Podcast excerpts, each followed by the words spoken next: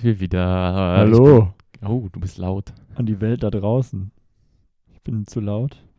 Ja, ein bisschen, aber das ist eine, eine kräftige, tiefe Stimme, die Ja. äh, wieder den ganzen Raum einnimmt, den die Frequenzen bieten. Ich meine, äh, wir sind ja wirklich ein bisschen abgeschieden diesmal und senden wirklich von drinnen nach draußen. Wir befinden uns nämlich seit, wie lange mittlerweile? Zehn Tage ungefähr? Äh, seit letzter Woche Montag. Das sind dann jetzt acht Tage. Ja. Wir befinden uns seit acht Tagen in Quarantäne, Corona-bedingt. Unser Mitbewohner hat es reingebracht. Und äh, wir sitzen das Ganze jetzt hier aus, werden uns oder haben uns von der Außenwelt isoliert, Ja. lassen uns beeinkaufen und, äh, und versorgen von äh, wunderbaren, Care-Pakete bekommen. wunderbaren Freunden, die sich um uns kümmern. Äh, unsere Tests waren zum Glück negativ. Niemand hat Symptome, also es läuft alles ganz gut. Trotzdem äh, kurz vorm Lagerkoller hier. Ja. Ich bin ja immer so, es gibt ja eigentlich nicht viel, was man sich in Paderborn Schönes draußen angucken kann. Aber man, man neigt doch dazu, es zu vermissen, wenn man dann acht Tage in seiner Wohnung eingesperrt ist. Ja, und das wird ja jetzt noch ein bisschen dauern. Woche haben wir ja noch ungefähr. Genau. Aber man kann sich die Zeit ja schön machen, zum Beispiel mit Mucke hören. Ne? Uh. Und das haben wir natürlich wieder gemacht, auch wenn äh, irgendwie gar nicht so viel erschienen ist, das bei mir so richtig hängen geblieben ist. Nee, also das, das Jahr, man merkt, das Jahr läuft so ein bisschen aus schon. Mhm. Ich habe Mhm. heute auch mal geschaut, was äh, noch so an, an größeren, relevanten Platten ansteht dieses Jahr. Ähm, jetzt nur genrebezogen auf nationaler Ebene. Ähm, aber da kam nichts mehr, was mich irgendwie äh, heiß gemacht hat. Ja, vielleicht erwartet uns ja noch irgendwie ein Überraschungsalbum wie heute. ja, von Anne Kantereit. Ja. Wollen wir das besprechen oder wollen wir das äh, einfach Aber Muss nicht unbedingt sein. Nee, äh, wir können ja vielleicht nur kurz sagen, also ich fand es ganz witzig, dass anscheinend im Internet sich darüber aufgeregt worden ist, dass dieses Album 16 Songs hat und eigentlich alle so eine Art Demo-Charakter haben, weil die Produktion so unausgegoren ist und nicht an Mike Kantereit üblich. Äh, ja, anscheinend hat das viele Fans von Anne Kantereit verprellt. Finde ich tatsächlich den charmantesten Aspekt des Albums. Der, Ja. Rest, der Rest ist äh, für mich dann eher, äh, was man an Störfaktoren ähm, rausfinden könnte. Aber das Ganze ist noch vielleicht ein bisschen zu frisch, um das jetzt zu besprechen. Und um ehrlich zu sein, habe ich auch nicht so große Lust jetzt darauf. Irgendwie ist es mir relativ egal, um ehrlich Nee, zu sein. es, es ist ja auch einfach irgendwie so da. Ja. Also es ist ein Corona-Album. Es ist im Schock entstanden, wie es in ihrem Pressetext äh, heißt. So, Wir werden heute noch auf einen anderen, auf eine andere Künstlerin zu sprechen kommen, die auch ein Corona-Album gemacht hat, allerdings äh, mit einer sehr viel spannenderen Umsetzung von dem Ganzen, meiner Mhm. Meinung nach. Ähm, tatsächlich überstrahlt hat in den letzten Wochen für mich, ähm, in den letzten zwei Wochen auf jeden Fall Döll ja, der Song war krass auf jeden Fall. mit fünf Sekunden, Wahnsinn. dem ersten Titel, den er veröffentlicht hat seit ähm, seinem Debütalbum. Mhm. äh, im Januar des letzten Jahres. Ein Album, äh, für das er sich fünf Jahre Zeit genommen hat. Fünf Jahre nach der ersten EP, die ihm riesiges Lob eingebracht hat. ja. Dann kam erstmal nichts außer einem Collabo-Tape mit seinem Bruder, das auch ich und mein Bruder hieß. Und ähm, dann das Debütalbum, auf das viele Leute gewartet haben und in dem er ein bisschen erzählt, warum denn fünf Jahre. Ähm, Das war so ein Track, ähm, der für mich nochmal wieder so richtig die Kunstform Rap auch einfach wieder in den Fokus rückt. ist krass, ne? Wie der Typ, also ich sag, ich habe ja irgendwann mal auch zu dir gesagt, es geht nicht in meinen Kopf, wie man so krass rappen kann. ja, das ist auch bei mir hängen geblieben, auf jeden Fall. Das ist so ein Satz, den, das ist für mich dann halt so döll. Also es ist. ich finde den einfach super. Ähm, der hat so eine, Der so ein, ist auf jeden Fall heftig. der hat so eine Wadenbeißer-Attitüde und äh, auch so ein Flow, der so ein bisschen sehr, so gut. sehr schnappt so, und so so. gut. Und äh, der erzählt in diesem Song von dem Suizid seines Vaters, eigenen Suizidgedanken, seiner Therapie, Spielsucht, äh, Spielsucht die er auf seinem Album schon ähm, groß zum Thema gemacht hat und äh, zu dem er in einem äh, Interview mit unserem lieben Freund Till Wilhelm ähm, für, das, für Z von der Zeit äh, gesagt hat, dass er dieses Thema halt nie wieder niederlegen wird, weil das halt so einen elementaren Bestandteil seines Ja. Lebens ausgemacht hat. Und der Song ist, ist ähm, sehr, sehr schön. Produziert von NRK und Gibma Fufi, den man äh, als Teil von The Factory kennt, den beiden äh, visuellen Genies hinter unter anderem Rin und Kinda Grey, ähm, die dafür die komplette visuelle Inszenierung und die Videos zuständig sind. Haben die auch das Video gedreht? Nee, das ist von jemand anderem okay. gemacht. Aber das Video ist auch sehr, sehr ähm, eindrücklich. Oh, Wahnsinn, wie er da so völlig verschwitzt und aufgerissenen Augen über die Straße da läuft, Auto fährt. Na. Schaut euch das an. Fünf Sekunden von Döll. Da kommt jetzt auch das, äh, eine, eine neue Platte, noch in zwei oder drei Wochen. Doch vielleicht noch was Interessantes dieses Jahr. Hm. Ähm, Kultur heißt das Ganze. Und ähm, freue ich mich drauf, auf jeden Fall. Ja, und an Alben, also das All diese Gewalt-Album kam ja auch raus. Äh, sehr kurzweilig im Vergleich zu den anderen beiden Platten. Finde ich auch. Es hat einen schönen, es hat einen schönen Pop-Appeal. Ja. Ähm, es gibt trotzdem noch so die zwei, drei Songs, wo auch die riesigen Synthie-Wände wieder hochgefahren werden. Ähm, aber ich finde, er wagt auch deutlich mehr Ohrwurm-Charakter äh, in, in seinen Songs irgendwie. Auf jeden Fall, aber das ist ja auch die Marschrichtung, die vorgegeben wurde. Er hat im Spiegel-Interview gesagt, er möchte Songs machen, die auch seine Mutter verstehen kann. Oh ja. Ähm, was von einem Max Rieger, der dafür bekannt ist, eher so in dronige Richtung abzudriften, äh, wenn er so als ich das, das Cover gesehen habe, da dachte ich auch, oh, was erwartet uns jetzt? Er posiert mit einem Sturmgewehr. Ja, Interess also interessantes Album auf jeden Fall. Ähm, wahrscheinlich für die deutsche Indie-Landschaft ähm, diesen Markt, den er angeht. Ähm, ich glaube, dass das erst im Nachhinein so seine Wirkung entfalten wird, dieses Album. Und nicht wie jetzt so die, das äh, Welt in Klammern und kein Punkt ist mehr fixiert, die beiden ersten Platten von ihm, äh, die ja für den, in dem Moment, in dem sie erschienen sind, dadurch, dass sie halt sehr auch ähm, Retro-Musik eigentlich waren in dem Sinne. Also ja. Ähm, mehr halt so für den Liebhaberuntergrund gemacht sind und jetzt halt ein, ein Wagnis, ein Bruch damit ähm, in diesem sperrigen deutschen Indie-Sound, für den er ja auch maßgeblich mitverantwortlich ist, rund um was sich alles so in Post-Punk ja. da jetzt gesammelt hat. Ähm, die erste richtige Pop-Platte mit Ansage, so ein bisschen hat man das Gefühl, aus ja. dieser wütenden äh, Gruppe. Und halt bis hin zur Veröffentlichung so von Selbstzweifeln auch zerfressen gewesen, der Mann, was er jetzt auch dazu führt, dass er damit nicht live auftreten wird. Ähm, was ich persönlich sehr, sehr schade finde, aber natürlich nachvollziehen kann. Ich weiß noch, wie ich damals mal, äh, bin ich mit unserem anderen Mitbewohner, dem Julian, nach Bielefeld zu einem Konzert von ihm gefahren. Müsste jetzt auch schon so zwei, drei Jahre her sein. Und das wäre äh, wär im Nummer zum Platz gewesen. Und dann hatten die blöderweise einen Platten auf, auf dem Weg dahin, auf der Autobahn. Und dann haben die das Konzert auf 0 Uhr verlegt. Und äh, das konnten wir leider nicht mehr mit unserem letzten Zug vereinbaren. Dann sind wir leider umsonst nach Bielefeld gefahren und uns äh, haben leider all diese Gewalt verpasst. Bisschen ärgerlich. Also die Nerven habe ich jetzt schon zweimal gesehen, aber all diese Gewalt würde ich, ja, wahrscheinlich wird es nicht nochmal passieren. Abwarten. Abwarten. Abwarten. Er vergleicht äh, sein Projekt ja im äh, Diffus-Interview mit Kevin Parker als Tame Impala ja. und ähm, da fand ich ja. ihn eh so unfassbar geschwätzig diesmal. Also ja. man hat immer so ein bisschen die Sorge, er wird den Interviewer gleich auffressen, ja. weil ihm die Fragen meistens nie so gefallen, habe ich immer das Gefühl. Und da war er total locker drauf. Also es wirkte zumindest so. Vielleicht ist das der Stein vom Herzen, der, ähm, der möglich, fallen musste. So. Und jetzt, er sagt ja sogar im Gespräch, ich glaube mit Andreas Borcholte, ähm, dass er gerne ein äh, Kapital Bra-Album produzieren würde. Das würde ja. mich, das mich tatsächlich interessieren. Ähm, ja, die Liebe zum Pop ist da auf jeden Fall jetzt auch nach außen getragen worden und ein bisschen der, der, ähm, die verschränkten Arme sind weg. Das spricht man sie Bene aus? Ich weiß es gar nicht. Bene. Also, geschrieben B-E-N-Doppel-E. -E, ja. Australische Sängerin. Bene. Ähm, dieses Jahr einen der größten viralen Hits gemacht mit Super Lonely zusammen mit Gus Dapperton. Geiler Song. Ähm, hat ein Album gemacht, das auch gut zu unserem gleich folgenden ersten Thema passt. Ähm, da es unglaublich stildivers ist. Tolles ähm, Album. Und aber dadurch, dass es eben von ihr und ihrem Produzenten Josh, ähm, oh, wie heißt der?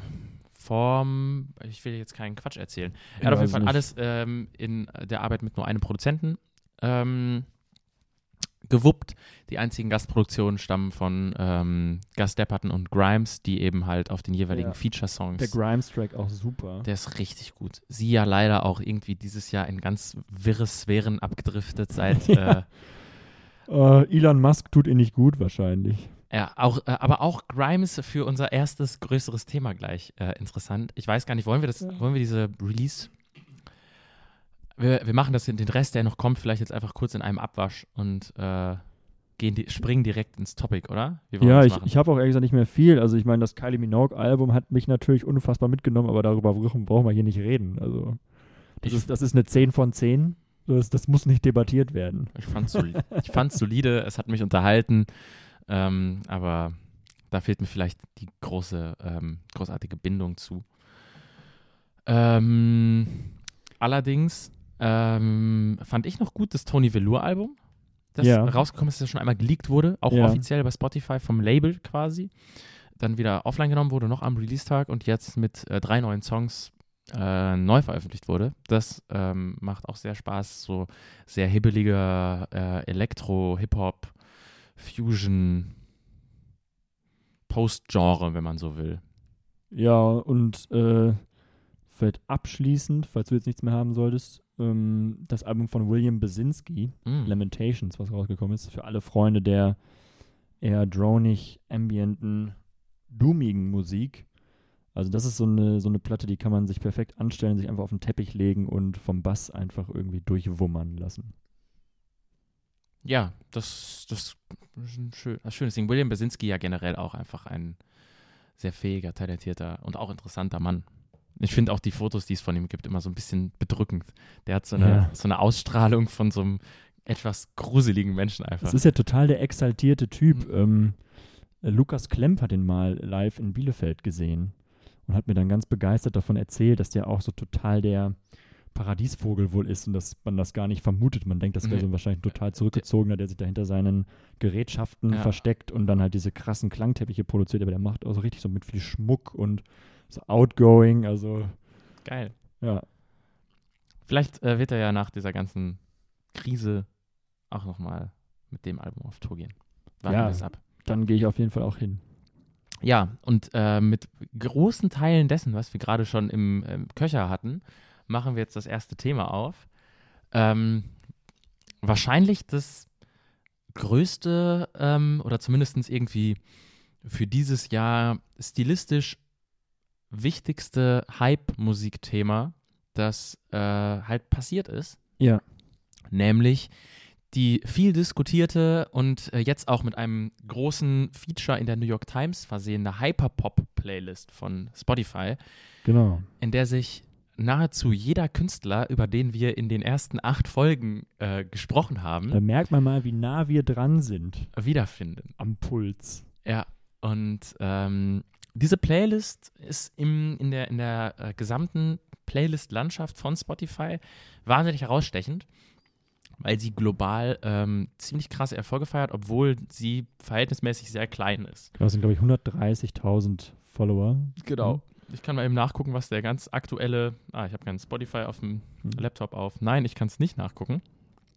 Äh, auf jeden Fall ja ungefähr 100, Wie lange, wie 135. lange existiert diese Playlist denn schon? Die Hyperpop-Playlist. äh, laut diesem New York Times Bericht wurde Spotify intern zum ersten Mal mit diesem Begriff im Jahr 2018 gearbeitet. Mhm. Offiziell äh, ist das Ganze allerdings als Reaktion auf den für viele Leute sehr überraschenden, auch für mich sehr überraschenden, durchschlagenden Erfolg der 100 Gags ähm, Ja. zurückzuführen, die ja ähm, damit berühmt geworden sind, dass sie zwei Alben gemacht haben, 1000 Gags und 1000 Gags and the Three, Tree of äh, Clues. Also ein, ein Album mit ein paar Songs und dann nochmal dasselbe Album, Ja. ähm, nur mit ganz, also als Remix-Album mit ganz vielen Feature-Gästen und Remixen. Also ich, ich glaube, wir müssen da gerade kurz nochmal etwas Definitionsarbeit leisten. ja. Für alle, die jetzt zuhören und sich denken, wa- was zur Hölle ist das? Ich wäre da jetzt als nächstes Ja, klar. ähm, aber nur schon mal so, es handelt sich in erster Linie um eine Spotify-Playlist, die mit dem Begriff Hyperpop-Playlist versehen ist. Genau, sie heißt nur Hyperpop und Ja. ähm, damit ist ja quasi auch ein, ein Genrebegriff und eine Art Bewegung jetzt gelabelt worden. Genau, also das da, anscheinend, das wird aus diesem Artikel ganz gut deutlich, ähm, hat irgend so ein Microdata-Analyst bei Spotify, das, also all diese Musik, die da so stattgefunden hat, dem Begriff zugeordnet, also Hyperpop. Und zum, ja. Zum ersten Mal ähm, als Label benutzt worden für äh, PC Music Releases. Genau. Die ja über Soundcloud äh, in den mit in der Mitte der 10er Jahre ähm, einen ersten Hype und für Sophie-Platten, die ja auch in diesem selben Dunstkreis ähm, äh, stattfindet, eine schottische Dance-Produzentin, Elektroproduzentin. Ja, und wie du gerade schon sagst, also PC Music, ähm, das Label von A.G. Cook, Cook. Ja, den wir auch schon mehrmals hier besprochen haben. Also der A.G. Cook und eben dieses Duo 100 Gags. Hm, Gibt es noch andere, äh, wirklich jetzt so Koryphäen, also wich, wichtig, richtig wichtige große Namen, die dafür. Sophie und Charlie XCX. Das sind so die VorreiterInnen, sage ich jetzt mal. Genau. So wirklich im Mainstream ausgerufen oder darauf zurückgeführt wird äh, diese Bewegung ähm, auf das Pop 2 Album von Charlie XCX, das vor drei Jahren erschienen ist, 2017, glaube ich. Mhm. Ähm, und das ja selber damit kokettiert, ähm, den neuen Pop auszurufen. Deswegen nennt es sich ja Pop 2. Also es, es gab kein anderes Charlie XCX-Album, das Pop hieß. Sondern sie sondern, mit Dietrich Dietrichsen äh, ähm, zusammensetzen. Genau, sondern sie ruft quasi aus, dieses Album ist der neue Maßstab für Popmusik. Ja. Und äh, Pop 2.0, wenn man es vielleicht in einer wenn man es in so einem so Dann ist das internettauglicher ja, auch, ne? Genau. Ähm, und auch dieses Album hat schon gezeigt, wie ähm, konfus dieser, diese Idee von, von ihrem Pop-Anspruch ähm, oder wie Post-Genre das Ganze stattfindet, weil auch die Feature-Gäste auf diesem Album ähm, irgendwie, wenn man die Tracklist liest, so richtig nicht zusammenpassen. Also man hat äh, Cupcake mit drauf, eine ähm, queer-feministische Rapperin, man hat Carly Rae Jepsen mit auf dem Album, ähm, man hat ähm, Caroline Polacek, ja. Ähm, man hat, oh Gott, wer ist denn noch alles mit drauf? Wahnsinnig, wahnsinnig viele Gäste. Der Tra ähm, Track mit Christine and the Queens kam ja später, ne? Ich glaube ja. Es kann, ich schaue das mal eben nach. Wir haben ja, wir haben ja Internet. So. Ja. Ähm, und ähnlich funktioniert jetzt auch diese Hyperpop-Playlist, in der dann neben Künstlern, die eben dieses komplett überladene, sehr, sehr schnelle Musik machen von den 100 Gags übernehmen, hat man gleichzeitig dann eine Lapsley in dieser Playlist drin, ja. die ja eigentlich eher so groovige, hauslastige ähm, Musik macht, wenn sie solo unterwegs ist. Man hat eine Rico Nasty, die zusammen mit Kenny Beats eben sehr harten, schrillen Trap macht. Man hat ähm, Künstler wie Let's Eat Grandmotherin, die ja auch irgendwo Synthpop einfach machen, mit einem etwas kaputten Twist, die ja. vor zwei Jahren ein schönes Album gemacht haben. Man hat die Drain Gang da drin quasi geschlossen. Das ist ein ähm, skandinavisches ähm, Hip-Hop-Kollektiv aus dem Umfeld von Young Lean, die so maßgeblich in dem, was dann als Cloud-Rap gelabelt wurde, stilprägend waren. Man hat einen Flume, der da drin stattfindet, ja. der eigentlich Elektropop-Musik auch macht ähm, und so ein bisschen in diese EDM-Richtung schon abdriftet stellenweise mit dem, was er macht, oder so Future-Bass-Sachen. Ähm, man hat einen 654 AR, der halt der Moskito Moskito Trap macht äh, oder Casey Hill, die ja. bis vor anderthalb Jahren noch bei Good Music von Kanye West gesigned war und dieses Jahr ein sehr entschleunigtes ähm, Synthpop-Album ja, rausgebracht hat. Ja, das ist alles so spannend. Also es ist anscheinend ein riesig verschworener Haufen, die irgendwie untereinander alle so als so eine Art Bewegung fungieren im Moment gerade führt diese Liste an, und das geht nicht in meinen Kopf rein, ja. ähm, die Band 303. man, man, kennt sie noch, ähm, so aus den späten Nullerjahren muss das gewesen sein, 2007, 2008 jo. ungefähr, ne? Ähm, Kann mich aber gerade an keinen Song mehr von denen erinnern, ehrlich gesagt. My First Kiss war. Ah, My First Kiss went a little like this. Ja, genau. Ah, mit, mit Kesha. Das ist so diese, ja, ja, oh, diese ähm, Post-Scene-Musik war das ja, die dann Ja, äh, irgendwie so aus, aus so ein bisschen dieser. Emo-Ästhetik und ähm, Post-Hardcore-Ästhetik in so eine sehr hibbelige Internet-Ästhetik gemorpht ist.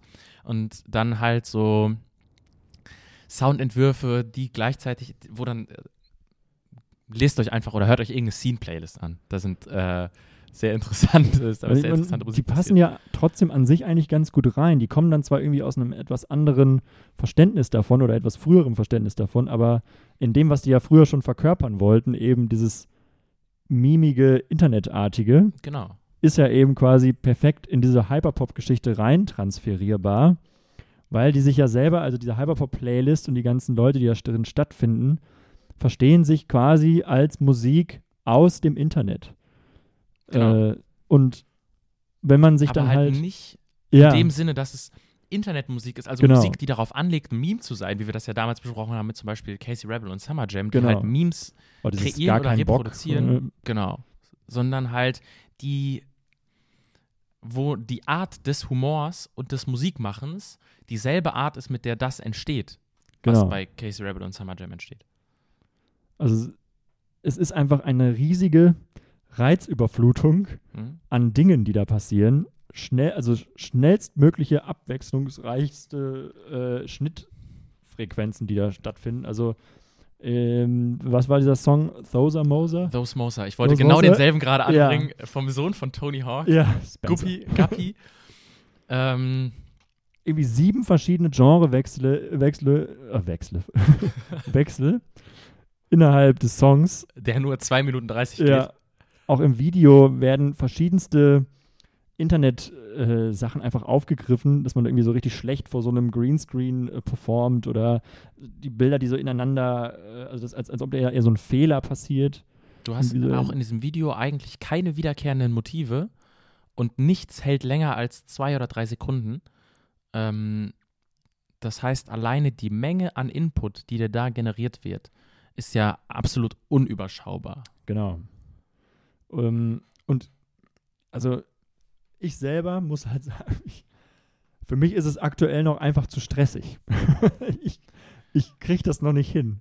Da merke ich, dass ich noch nicht in dem Maße konditioniert bin, um das aufnehmen zu können. Das ist ja auch eine ganz klare Sozialisationssache. Ich Ja. meine, ich bin am Ende halt auch sechs, sieben Jahre jünger als, sechs Jahre jünger als du. So, ne? Ja. Ich bin ja als nochmal anders digital sozialisiert. So. Ja. für mich ist das dann sehr selbstverständlich, mit welchem Tempo mir das quasi serviert wird. Und man ähm, zieht sich dann halt auch nur die Sachen raus, die dann wirklich für einen selber essentiell sind, ohne da erst suchen zu müssen oder das wirklich verstehen zu müssen. Ich meine, und also die, Die Leute, die jetzt noch mal ein paar Jahre jünger sind als ich, die ja dann eigentlich die Kernzielgruppe Ja. sind, die ähm, für die ist das ja selbstverständlich. Die, die sind Genau. ja genau in diesem Humor schon noch viel früher aufgewachsen. Und also das Krasse ist ja, dass halt auch einige, die da in dieser Playlist stattfinden, jetzt nicht solche Leute wie A.G. Cook oder 100 Gags, die sind schon meistens so Ende 20, Anfang 30. Aber da gibt es halt auch Leute, die sind über Soundcloud bekannt geworden, wurden in diese Playlist reingepackt, die sind auch gerade erst mal 15, also Ja. die selber da veröffentlichen. Und die kennen so gesehen ja nichts anderes. Ja. In dem Maße. In dem New York Times Artikel wird ähm, eine Künstlerin, die unter dem Pseudonym Parker veröffentlicht, äh, lustigerweise ähm, für dich intern auch in einer äh, vergangenen Session in Dortmund als äh, Inspiration gehört worden, der besagte Song, mit dem sie ihren Durchbruch Ja. ähm, äh, gefeiert hat. Und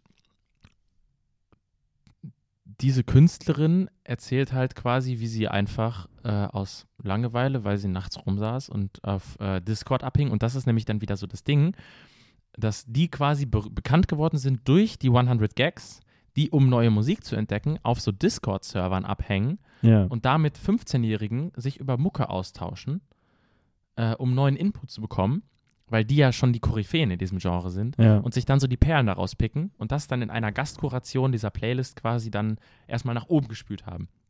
Und dadurch sind dann sehr viele nachgekommen wieder, weil dann einmal quasi in diese Bubble eingetaucht wurde durch die im Namen von Spotify. Ja, es sind schon krasse äh, Prozesse, die da stattfinden. Also, ähm, ich habe mich ja lange gefragt, warum dann Spotify für sowas genutzt wird, aber es ist wahrscheinlich einfach dann immer noch die Plattform, die die meisten Leute erreicht. Ne?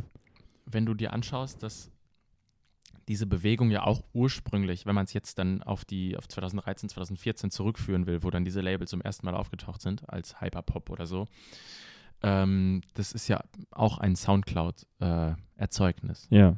Ähm, also PC Music ist ja auch zum Beispiel dadurch entstanden, dass A.G. Cook Musik von Künstlern auf Soundcloud veröffentlicht hat. Und dementsprechend ist es wahrscheinlich jetzt einfach die logische Konsequenz, auf eine Distributionsplattform umzusteigen, die sehr viel zugänglicher ist und die eben auch kommerzieller nutzbar ist. Ja. gleichzeitig birgt es aber sehr die Gefahr, dass du dich als Community und als Szene ähm, sehr abhängig machst von, den, von einem Unternehmen. Das ist wahr. Ohne dass du mit irgendeinem Unternehmen einen Vertrag hast, durch, den, durch das du quasi regelmäßig Revenue ausgeschüttet bekommst. Hm. In dem Moment, in dem du nicht mehr in der Playlist stattfindest, das sagt dann ja äh, besagte Parker auch in dem Interview, bleibt der Scheck aus und dann war es das erstmal mit der Karriere. Das ist halt krass. Ne? Und ich überlege die ganze Zeit, was für ein Potenzial in so einer Bewegung schlummert. So könnte das auch schon eine Gegenkultur sein oder ist das immer noch Subkultur? Ah, ich weiß halt nicht so ganz. Also da um eine Gegenkultur, um eine Gegenkultur zu sein, benutzt es zu sehr die Mechanismen. Genau, absolut. Ähm, gleichzeitig denke ich mir aber, dass das eine Chance hätte, sich eigentlich auch anderweitig äh, zu organisieren. Ist halt nur die Frage, ob das monetär äh, stattfinden kann. Ob mittlerweile schon so viel ähm, ja, ob so viel Prestige da ist oder so viel Substanz, dass man sich quasi auch von Spotify wieder lösen könnte oder so. Die Frage da ist dann natürlich, wie erreichst du äh, dann die Hörerschaft, die du jetzt Ja. über Spotify generierst, wenn du das Ganze quasi in den digitalen Untergrund verlagerst? Weil im Moment gerade ist es ein Thema, das ist bei uns in Paderborn, Deutschland angekommen. Ja, Und mir fällt kein nennenswerter deutschsprachiger Künstler ein, der in die da, Jinka und Marvi Phoenix vielleicht, Mhm. die so rein vom musikalischen Anspruch her in dieses Genre fallen, ja. die aber zum Beispiel ja auch anders Musik produzieren. absolut. Also von der Ästhetik her eigentlich gar nichts. Oder Nee. auch, auch vom Kompositorischen her eher nicht. Das ist nur der Produktionsansatz, der da Ja. vielleicht mit reinspielt Ja. und die Art, wie Vocals gemischt und äh, werden. So, aber Also, äh, wie gesagt, also ich, für mich ist das eins, also eins der spannendsten Phänomene, was aktuell in der Poplandschaft wirklich existiert. Und bin so gespannt darauf, das weiter zu beobachten und was das letztendlich vielleicht auch irgendwie für einen Effekt haben könnte auf die Musikindustrie, weil in diesem New York Times Artikel steht ja auch schon drin, dass sofort A&Rs natürlich auch die Fühler ausgestreckt haben, ne, nach diesen Leuten, auch nach den ganz jungen Leuten. ja, wenn man sieht, ähm, dass ein Gleif heißt der, Ja, mit 15 Jahren jetzt vergangenen Freitag sein Major-Debüt gefeiert hat und bei, Oh, Inters, bei Interscope veröffentlicht hat. das war für zwei Ähm, EPs oder so, glaube ich. Ja. Ähm, ja, und dann, dann sagt der A&R, sagt im Interview, er hätte noch nie einen besseren Songwriter kennengelernt, wo man sich auch so denkt, so, ja, Man will Ja. halt auch dann jetzt verkaufen, was man gerade Natürlich, das natürlich. Das passiert aus einem Hype. Äh, so. und da, da mache ich mir wieder Sorgen aufgrund der Schnelllebigkeit aktuell, ob das nicht dann mega, mega schnell wieder vor dem Ausverkauf steht. Ähm, weil das ja auch einfach so eine Beschleunigung in sich ja ist. Da findet ja so viel statt. Genau, das wäre der Punkt, auf den ich jetzt äh, gerne als nächstes zu Ja. spro- sprechen kommen wäre. Denn rein, was den Songwriter-Ansatz angeht, wenn wir dann nämlich bei ihm über einen guten Songwriter reden, findet da ja eine komplett andere Art, Songs zu schreiben, schon statt, die du so aus klassischer Popmusik nicht kennst. Wenn wir jetzt mal die Genau. 100 Gags als Beispiel nehmen, die ja stellenweise nicht mehr identifizierbar Genres ineinander fusionieren, weil so viel in einem so rasenden Tempo passiert, die BPM-Zahl wahnsinnig hoch ist und dann aber auch noch die Switches an, wie, wie die Songs sich ineinander morphen. Du sagst bei Those Moser, wo dann irgendwie sechs, sieben Genreübergänge ineinander gebaut werden. Wahnsinn. Ähm, Und das hat für mich irgendwie subversives Potenzial. komplett, klar. Ähm, da ist dann halt nur die Frage, also wenn man das jetzt mal äh, analysieren wollen würde, so, worauf stützt sich das? Auf so klassische Ja. Genreentwürfe, die halt versucht werden, ad absurdum zu führen. Dann sind wir so bei diesem, das Wort fiel von mir jetzt schon irgendwie ein paar Mal bei diesem Post-Genre-Begriff. der sich jetzt über die Zehnerjahre Ja. immer weiter etabliert hat und dann so in Pop quasi den ganz großen Erfolg mit einer Künstlerin wie Billie Eilish hatte, die ja einen ähnlichen Ansatz verfolgt, so eklektische Popmusik zu machen, die für Streaming funktioniert. Und bei dem, was in diesem Hyperpop-Kosmos passiert, ist das Ganze einfach nur noch einmal in einer ähm, sehr viel, sehr viel krasseren Extremität ähm, wird es ausgelebt. Aber der Ansatz ist ja derselbe. Ja, und das, das Geile ist aber, dass ja nicht versucht wird, wirklich ein wohlklingenden, äh, wohlklingender Sound dabei zu kreieren, sondern es ist ja eher so, Hm. ja, Also das Ding ist, die Toplines und auch das, also grundsätzlich ist es ja eine Überzeichnung von klassischen Pop-Klischees, die ja da stattfindet. So. Also auch gerade mit so Künstlern wie ähm, Charlie XCX, nehmen wir sie mal als Beispiel, die ja einfach einen krassen Popstar-Appeal hat und auch Mhm. Popsongs schreibt, aber diese Popsongs halt durch diese Herangehensweise, die ja äh, einfach bricht. Ja, und dann kommen aber trotzdem so total kaputte Drum and Bass Breaks mit rein und so riesig sirenenartige Synthesizer, die dann halt auf dich einflackern. Das ist ja an sich nicht kompatibel für, zu hören. Genau. Da gibt es von, von ihr zum Beispiel auch zum Beispiel, um bei ihr zu bleiben, so ein Statement zum vergangenen Album, das mit dem Song Pink Diamond anfängt, der erstmal, ich glaube, 15 Sekunden oder so Störgeräusche um die Ohren scheppert. Ja, Wahnsinn. Und äh, dann auch mit so einem Glitchbeat losgeht und wo sie dann halt zum Album, ähm, ich glaube bei Apple Music, es sind ja oft so Track-Erklärungen, Track-by-Tracks dabei Ja. wo sie dann halt dazu sagt, ja, also die Idee, diesen Song zu machen und auf das Album zu packen und dann auch als Intro zu nehmen, ist, wenn die Leute anfangen, das Album zu hören, dann soll die eine Hälfte fasziniert sein und die andere Hälfte direkt wütend wieder ausmachen. So. ja. Und ähm, Was ich auch sehr, sehr schön finde, um das kurz zu ergänzen, dass neben dieser ganzen Vielfalt an Soundkompositionen ja auch einfach eine Fluidität von Identitäten gegeben ist. So, das kommt ja auch noch dazu, dass halt die KünstlerInnen selber, die da stattfinden, ähm, halt nicht auch diese klassischen Rollenbilder von Mann, Frau oder so übernehmen und das natürlich dann auch für die Rezipierenden, äh, für die Szene an sich äh, so viel Strahlkraft hat, ne? weil man sieht ja an den Videos, die Leute haben gefärbte Haare oder so, viel Transgender, glaube ich, die da, Ja. äh, die Parker hast du ja gerade erwähnt, ne? die sieht es auch, glaube ich, als Transgender, ja, die sind äh, früher, genau, ja, auch geoutet hat. so ähm, finde ich total toll, sodass das irgendwie auch diese Vielfalt nochmal mehr äh, betont. Komplett. Was Und- ja auch ein bisschen dann einer Vorreiterin wie Sophie zum Beispiel irgendwie Ja. geschuldet ist, die dieses Genre ja mit aufgebaut hat und trotzdem und äh, trotz den Steinen, die sie in der Musikindustrie im Weg hat, quasi relativ früh Fuß fassen konnte und zum Beispiel dann für Flume oder Vince Staples Placements gelandet hat Ja. und auf deren Alben sehr prominente Songs oder für Kendrick Lamar produziert hat. Ähm, Also da wird halt nicht mehr, also Popkultur hat es ja sonst immer mit so Star-Images gehabt, dass das wirklich so idealisierte Personen gewesen sind, die halt auch dann einem gewissen Typ von Männlichkeit und Weiblichkeit entsprechen. Und das, also ist klar, da gibt es auch andere Künstler, die wir auch schon mal, äh, Künstlerinnen, die wir schon mal erwähnt haben, die das nicht tun. Aber ich würde sagen, die Mehrheit fußt immer noch auf solchen äh, Klischees. Ne? Und da hat man das ja wirklich überhaupt nicht. Also nie- Alle, alleine durch die, äh, durch die auch Altersrange, die quasi in dieser Community stattfindet, von einer 15-jährigen Parker und einem 15-jährigen Glyph zu Charlie XCX und äh, AG Cook und Liz, die Mitte, Ende 30 sind, stellenweise glaub, so. also viele würden natürlich erstmal äh, äh, die Augenbraue hochziehen, wenn sie irgendwie hören, dass ihre 15-jährigen äh, Kinder auf Discord mit 100 Gags äh, chatten und mit denen irgendwie Musik austauschen. Ja. So, für viele ist das vielleicht eher so, hm.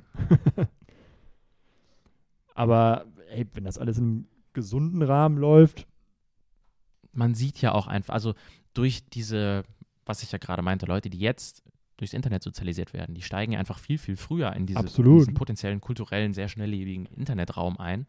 Und ähm, Ich meine, ich muss immer so ein bisschen daran zurückdenken, was ich mit 15 gemacht habe. So, und das war das erste Mal so richtig schlimme Alkoholerfahrung auf dem Dorf äh, zu durchleben. Und da sind schon Leute, die werden von den New York Times, von der New York Times interviewt und geben da total reflektierte Statements ab. Das ist Wahnsinn.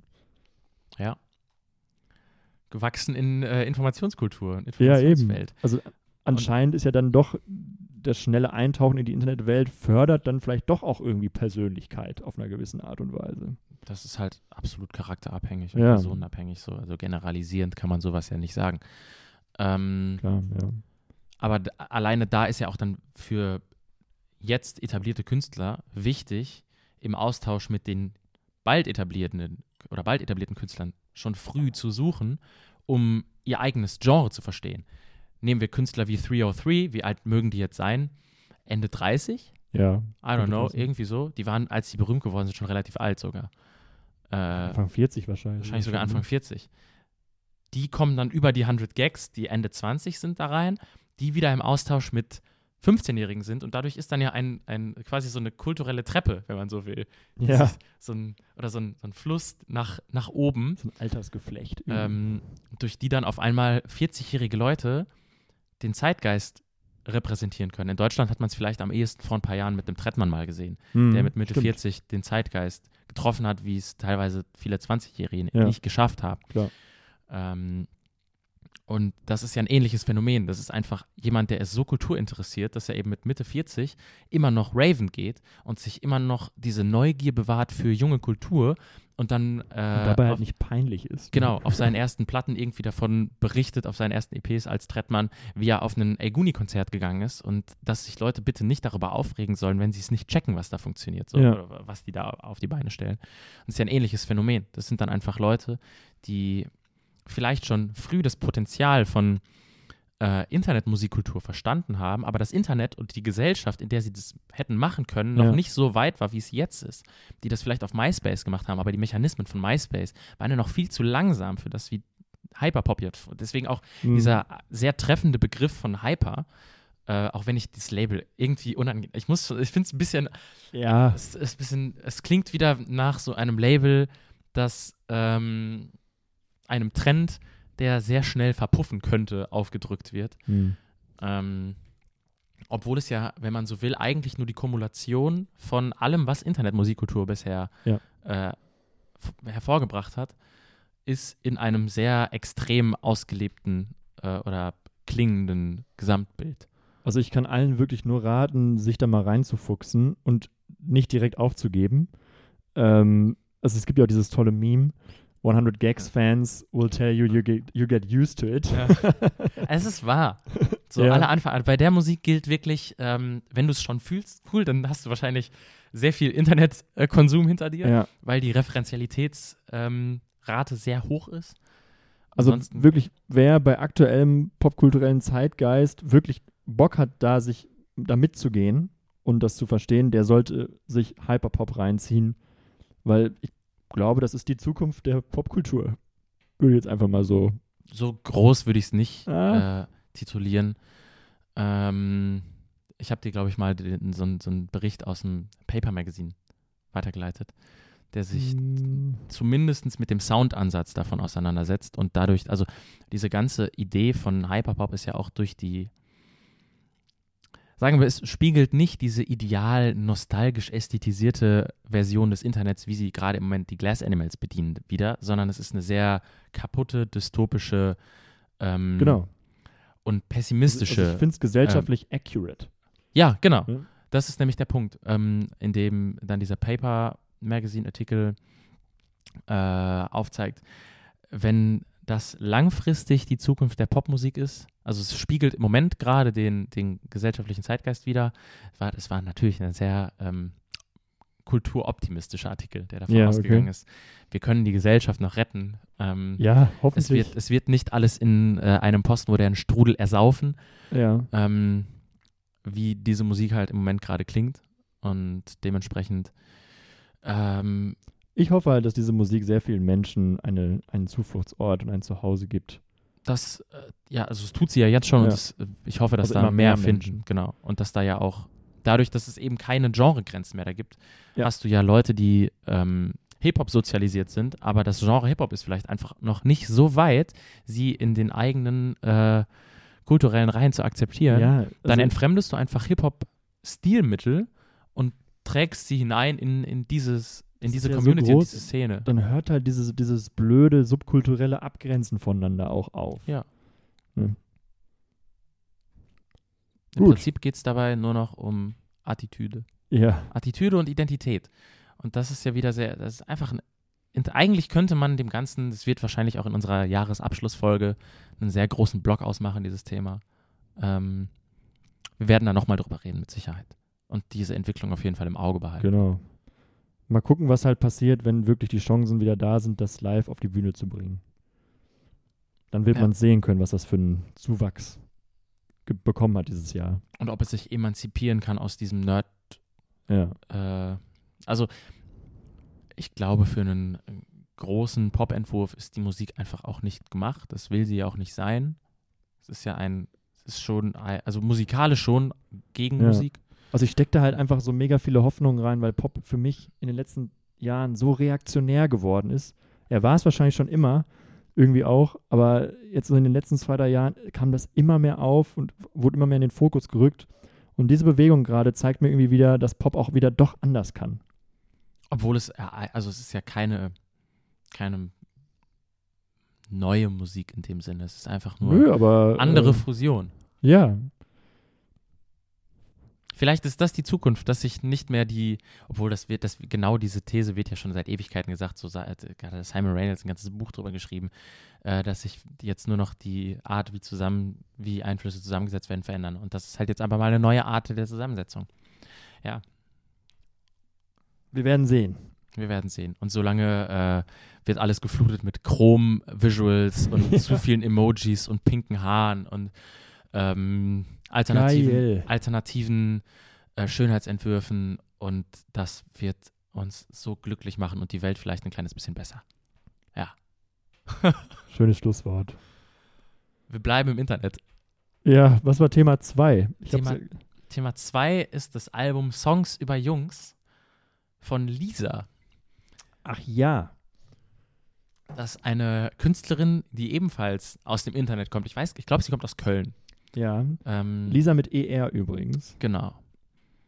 Die bekannt geworden ist durch eine Reihe von EPs, die sie in den letzten zwei Jahren veröffentlicht hat und durch äh, sehr präsente, durch eine sehr präsente Twitter-Persönlichkeit.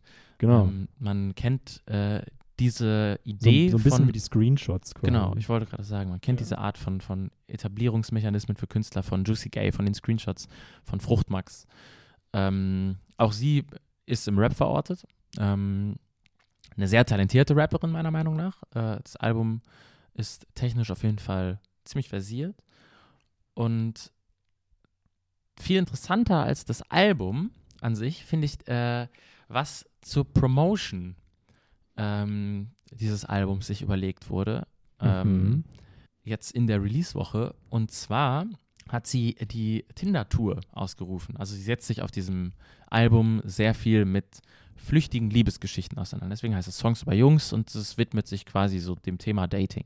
Und die Idee, das Ganze zu promoten, sie veröffentlicht es selber ohne großes Label, äh, ist, wie kriege ich jetzt Reichweite? Hm, ich habe ein Album über Dating gemacht, dann stürze ich mich doch jetzt in Tinder. Absolut vernünftig. Genau. Das Problem dabei ist, der Radius ist relativ beschränkt. Man, man, will sich, man, will sich, ja für so eine Promo-Aktion auch nicht Tinder Plus holen oder so, ne? Ich weiß gar nicht, ob das irgendwas am Radius ändert, aber angenommen, sie lebt in Köln, erreicht sie wahrscheinlich nicht die Leute in München damit. Nee. Und die Idee dieser Promo-Aktion war es jetzt, sie hat eine Dropbox erstellt mit einer Anleitung ähm, und mit mehreren Fotos von sich und hat die zur Verfügung gestellt über ihren Twitter, der relativ reichweitenstark ist also für, für die Szene, in der sie aktiv ist. Es ist kein sechsstelliger Follower-Account, aber es sind, glaube ich, 4.000, 5.000 Follower oder so. Ja. Also für die Bubble, in der sie unterwegs ist, durchaus reichweitenstark. Und die Idee dieser Promo-Aktion ist es, dass sich jetzt jeder, der ihr folgt oder der ihr auch nicht folgt und das einfach zufällig sieht, diese Bilder runterladen kann und in ihrem Namen ein Fake-Profil auf Tinder erstellen soll, mit dann äh, von ihr vorgeschlagenen äh, Bios, die man da mhm. eintragen kann, die halt dieses Album bewerten, äh, bewerben. Und man soll quasi ganz in der Tradition von Catfishing ähm, Leute da ins Netz holen und dann in privaten Chats dieses Album bewerben. Ja. Und das ist auf der einen Seite sehr smart und sehr interessant, auf der anderen Seite irgendwo auch ein bisschen gruselig, finde ich. Ein bisschen. Also es sind ja immer nur Bilder von ihr, ne? Genau. Sie schreibt in der Anleitung aber, also zum Beispiel der Account muss nicht Lisa heißen. Ja. So. Ähm, man könnte also theoretisch jetzt ein altes Profil reaktivieren mit einem Foto von ihr. Und dann ist das aber ein anderer Name. Und man soll sich bitte, bitte auch an ein paar gewisse Spielregeln halten. Genau, also es wird im Vorhinein natürlich dazu äh, angehalten, jegliche Arten von Sexismus, Ableism, Rassismus, äh, Homophobie und so weiter und so fort äh, aus dem Spiel zu lassen. Ähm, aber man verlässt sich in dem Moment, in dem man das Ganze zur Verfügung stellt, ja sehr darauf, dass also das nur in der eigenen wohlwollenden Fanbase bleibt. Ja, es ist riskant. Plus, du begibst dich ja auf auch dünnes Eis, wenn du Leute dazu animierst, Fake-Accounts im Internet zu erstellen mhm. von einer real existierenden Person. Ja. Ich weiß gar nicht, wie das juristisch geregelt ist. Es herrscht, herrscht ja keine Klarnamenpflicht oder sowas. Ähm, aber du weißt ja nicht, was für ein Unfug ähm, mit diesen Daten und diesem, äh, Prof diesen Profilen getrieben werden kann. Gibt es denn schon eigentlich erste Ergebnisse? Oder? Ein, ein paar Sachen müssten schon online sein. Ich habe es noch nicht geschaut heute. Ähm, seit wann läuft die denn? Seit letztem Freitag auch? Wahrscheinlich seit, seit äh, Albumveröffentlichung, seit ja. Freitag. Ähm, nichtsdestotrotz ist es natürlich auch wahnsinnig interessant, mal zu sehen, was dabei rumkommt, ja. ähm, wenn Leute eben, die nicht wissen, also Uneingeweihte, dieses Profil anschreiben. Ja, wenn sich irgendwelche Showies äh, wieder entlarven. Ähm, ich, also ich, ich hoffe mal, dass sie ungefiltert wirklich alles so zeigt. Ähm, weil, also, ich habe nie wirklich Tinder genutzt. Ich hatte es eigentlich noch nie. Ähm, aber ich habe von sehr vielen Freunden, Freundinnen gehört, was da halt teilweise so abgeht, was da an Nachrichten kommen und so. Da schämt man sich halt wieder sehr für sein Geschlecht. Äh, und deswegen hoffe ich einfach nur, dass diese Aktion irgendwie gut geht. Also ich habe mir da schon echt gewisse Horror-Szenarien äh, äh, vorgestellt, wie man der irgendwie ans Bein pinkeln könnte. Ich hoffe halt, dass sie das irgendwie gut durchdacht hat, wenn es da irgendwie schief gehen sollte oder so. Hast du schon was gefunden? Es ist relativ wenig äh, ja. bisher online vor einer Stunde ähm, jemand, der sie dafür geblamed hat, dass sie äh, diese Plattform als äh, als Werbekanal. als Werbekanal nutzen will und äh, hier wollen wir unsere große Liebe finden. Hier hat deine hm. Musik nichts verloren. Oder wie genau? Nein, das Statement, there's technically no difference between what you're doing and the patriarchy you are fighting. oh, Radikalfeministinnen. Ah, sauer gemacht. Okay, warte, ich versuche das gerade zusammenzukriegen. Wo da der Unterschied jetzt ist zwischen Patriarch. Äh, egal. Was gibt's noch? Janusz? Bisher kein weiteres Material. Nur jemand, der gesagt hat, er hört sich das Album mal an, die Marschat also funktioniert. Hm. Äh, das hat sie noch geteilt. Ansonsten wird das Ganze wahrscheinlich erst nach einem gewissen Zeitraum wieder offengelegt. Ja. Ähm, aber ich finde das eine, Interess also eine interessante Idee für, wie Promo im Internet äh, funktionieren kann und was man da machen kann und wie man quasi, quasi so moralische Grenzen oder mit, mit moralischen Grenzen spielen kann im Internet und mit der ähm, es ist ja im Endeffekt es ist was anderes, als ein Meme zu erzeugen. Ne? Also, mhm. Oder irgendwie auf TikTok äh, Influencer zu bitten, irgendwas von dir zu teilen oder so. Da geht es ja wirklich darum, also das, im, im, Kern hat man ja fast schon so eine Demokratisierung eines Promo-Prozesses. Genau. Es wird an die Fans, an die Individuen abgegeben und dann auch noch auf einer Plattform, wo halt Fremde mit äh, konfrontiert werden. Ja, also es, ist, also es ist ja was anderes, wenn du irgendwie über die Straße läufst und siehst du das riesige Plakat, Rin veröffentlicht ein neues Album. So, okay. Genau, und aber das, was daran jetzt sehr interessant ist, ist, dass diese Art von Mund-zu-Mund-Propaganda eben nicht durch die Fans in erster Linie passiert, sondern zwar durch die Fans, aber im Namen der Künstlerin. Ja. Und es erreicht. Oder auch als die Künstlerin. Also sie gibt quasi ihre Art, also sie gibt ja in dem Sinne, splittet sie ihre Stimme und ihren Charakter auf die Fans. Ja. Und wer weiß, wie viele da jetzt schon aktuell mit ihren Profilen im Umlauf sind, ne? ja, äh, bonne chance. also viel Glück. In dem Sinne. Also an sich eine coole Idee. Ich hoffe, Mega. Die, ich hoffe, die Ergebnisse sind zufriedenstellend. Das Album ist auf jeden Fall schön. Ich habe es tatsächlich noch nicht gehört, muss ich sagen. ist Äh, auch sehr, sehr kurzweilig. Äh, sind wirklich jeder, jeder Song dann über Jungs? Ja. Okay. Es sind äh, zehn Songs, das Album geht ziemlich genau 30 Minuten auf den Kopf. Und äh, es setzt sich einfach ähnlich, wie, also im Prinzip ist es ein ähm, weiblicher Gegenentwurf zum letzten Dagobert-Album, was die Art des, des Songschreibens angeht, der ja auch zehn Songs über zehn oder über auch über Verliebtsein und Frauen geschrieben hat. Ähm, Mhm. Und verschiedene Aspekte des ähm, Lebens in Beziehungen, nur dass das Ganze eben nicht in so einer äh, lyrisch schweren ähm, in so einem lyrisch schweren Rahmen stattfindet, sondern in seiner, in seiner sehr jugendlichen ähm, und sehr lockeren, bisschen Twitter-Meme-Humor durchfluteten Hip-Hop-Art. Ich überlege halt gerade die ganze Zeit, ob es, also klar, man kennt Promo-Aktionen über Instagram, man kennt Promo-Aktionen über Facebook, Twitter, ähm, von mir aus auch Telegram. Mm, aber gibt es neben, also hat schon mal jemand neben Tinder oder so jetzt auch noch irgendein anderes, irgendeine andere App oder so für eine Promo-Platt, für eine Promo-Aktion genutzt? Also so geschaltete Werbung mit Sicherheit. Ja. Aber da wird ja, also das ist super smart gedacht am Ende einfach. Da wird in eine Plattform reingegangen und die, dieses, da werden ja ohne Ende Fake-Profile rumgeistern, so, Mhm. die dann nach und nach, die Aktion kann natürlich auch dadurch geschwächt werden, dass sich irgendwann da, ähm, keine Ahnung, es wird ja Bilderkennungssysteme vielleicht auch ergeben oder sowas, ähnlich wie Google Bilder das ja machen kann. Äh, und dass dann einfach Fotos von ihr per se rausgefiltert werden, Hm. weil man sie als einen mehrfach auftretenden Fake-Account da gefunden hat. Also du begibst dich ja du, so mal schauen. Es ist halt eine, eine Promo-Aktion, die so ein bisschen äh, für mich, als ich es gelesen habe und gesehen habe, so Guerilla-Promo im Internet Ja. äh, auf ein anderes Level gehoben hat. Voll. Ich frage mich immer noch so ganz, was sie sich davon erhofft. also ich check die Idee und ich check auch das Vorhaben, aber ob das alles wirklich so so, so läuft, wie sie sich das wünscht. Also mir wären da zu viele äh, Unsicherheiten dabei.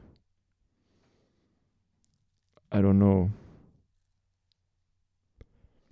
Ist, ja, kann ich sonst nicht mehr drüber sagen, ehrlich gesagt. Dann äh, haben wir diese Woche fünf Minuten kürzer gemacht als sonst. Ja, wir haben auch sehr viel über Hyperpop geredet, ne? Ja. Wir haben sehr wenig über neue Platten geredet, sehr viel über. Also wir können dieses Thema von der Lisa gerne nochmal aufgreifen, wenn wir wirklich Ergebnisse haben, so. Ja. Also, äh, ne? Ja. Ich kann da gerade wirklich nicht viel mehr zu sagen. Also es fällt mir sonst nicht viel mehr zu ein, außer das zu beschreiben, wie ich es gerade finde. ja. Behalten wir im Auge.